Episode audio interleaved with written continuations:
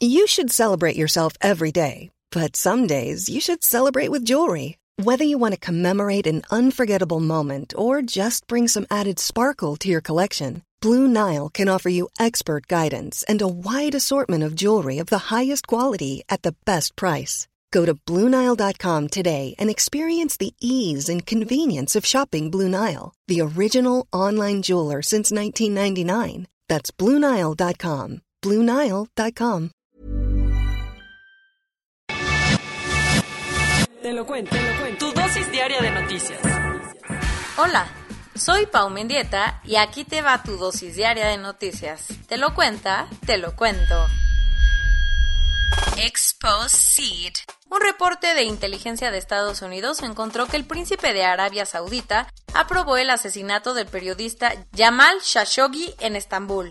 ¿Necesitas recap? Buscando realizar trámites para su boda en el consulado de Arabia Saudita en Estambul, Turquía, el periodista saudí del Washington Post, Jamal Khashoggi, fue asesinado en 2018.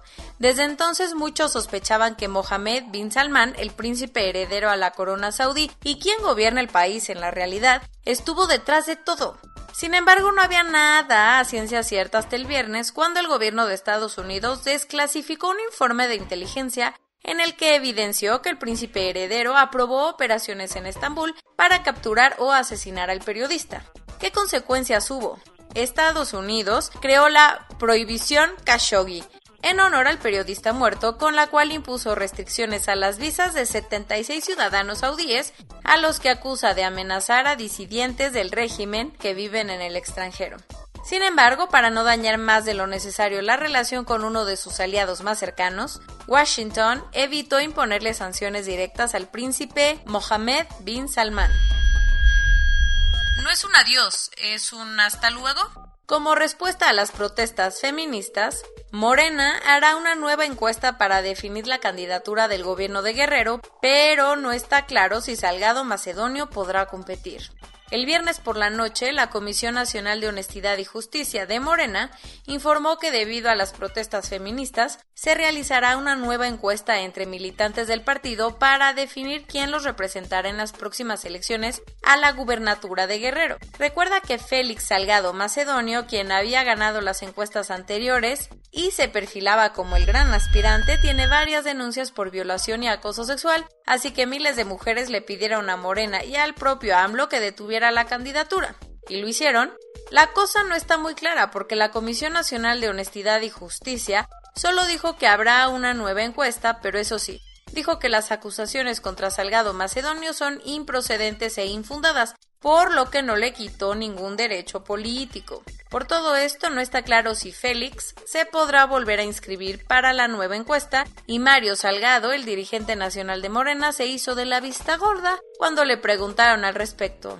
Hmm. Luego de que la FGR presentó toda la documentación necesaria, el sábado la comisión instructora de la Cámara de Diputados armó una sesión para iniciar de lleno el proceso de desafuero contra el gobernador de Tamaulipas. Así que ahora este órgano de San Lázaro tiene tres días para avisarle a Francisco Javier García Cabeza de Vaca sobre los tres delitos de delincuencia organizada, operaciones con recursos de procedencia ilícita y defraudación fiscal equiparada. Además, esta comisión tendrá 60 días para decidir si las acusaciones son válidas para desaforar al gobernador panista.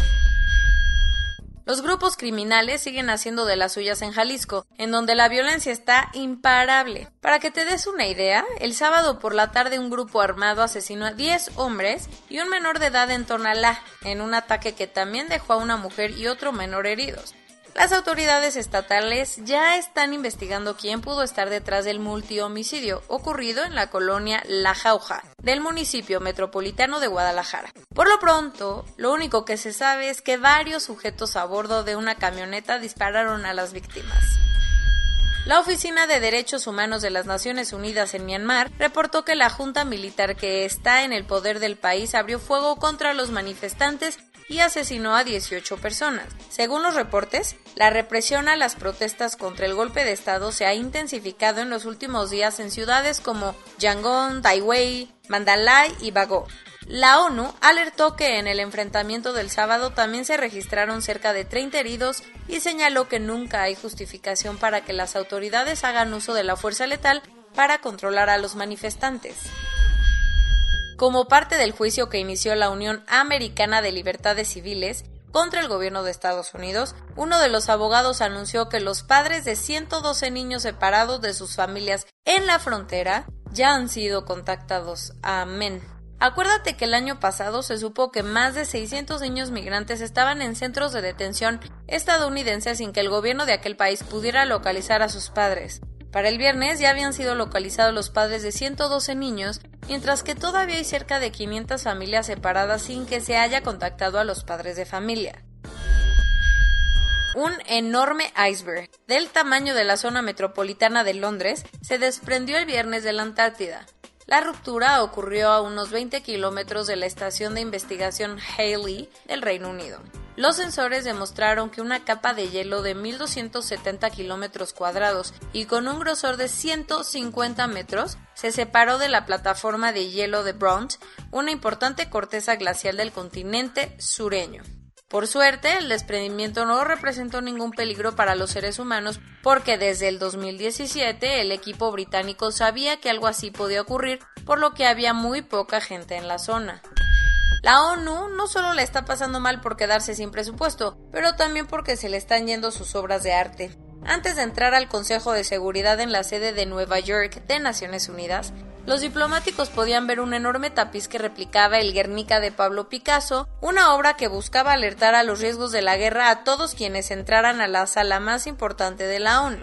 El tema es que la pieza estaba a préstamo desde 1984 y ahora la familia Rockefeller ya la pidió de vuelta por lo que la obra ya fue descolgada. Y no es que luego urge tener eh, cuadros colgados. Corona News Global en el mundo. A nivel global ya hay más de 114 millones 37 mil casos y hasta ayer en la noche al menos 2 millones 530 mil personas habían muerto. En México, 2.086.928 personas se han enfermado de COVID-19 y desafortunadamente 185.715 han muerto. Esto quiere decir que en un solo día se registraron 458 nuevos fallecimientos y 2.810 contagios. Lo bueno, otra vez, vamos. Lo bueno es que se pusieron 55.055 dosis, por lo que 2.455.095 personas ya han sido vacunadas. Por cierto, me han comentado que son muy amables los que ponen las vacunas. Muchas gracias. El Instituto de Diagnóstico y Referencia Epidemiológica avisó que identificaron una nueva variante del virus en México, Noma, la cual consideran es la responsable de hasta el 80% de los contagios recientes. El director de políticas de Airbnb informó que muchísima gente en todo el mundo está eligiendo las villas COVID-free en Los Cabos, Baja California, para escapar de la pandemia. El viernes se cumplió un año del primer caso de COVID en México, detectado en un hombre que fue hospitalizado tras regresar de Italia. Ya casi un año.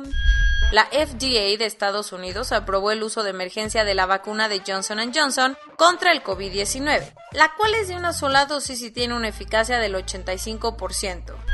A pesar de que lo habían negado ayer por la mañana, en la conferencia de prensa nocturna la Secretaría de Salud confirmó que Hugo López Gatel lleva hospitalizado desde el miércoles de manera preventiva. La Cámara de Representantes de Estados Unidos aprobó el plan de recuperación de Joe Biden que planea invertir 1.9 billones de dólares para combatir la pandemia y mejorar la economía. Los organizadores de las marchas del orgullo LGBT en Manchester y Londres anunciaron que los eventos se podrán llevar a cabo gracias a la vacunación masiva en el Reino Unido. Por un ligero aumento de contagios, las autoridades francesas impusieron un confinamiento en la ribera francesa impidiendo a las personas disfrutar de las playas de la Costa Azul.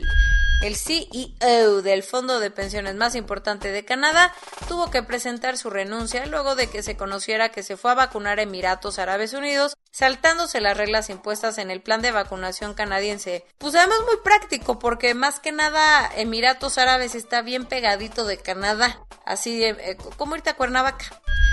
Bueno, y esto es todo por hoy. Nos vemos mañana con tu nueva dosis de noticias. Pau Mendieta se despide.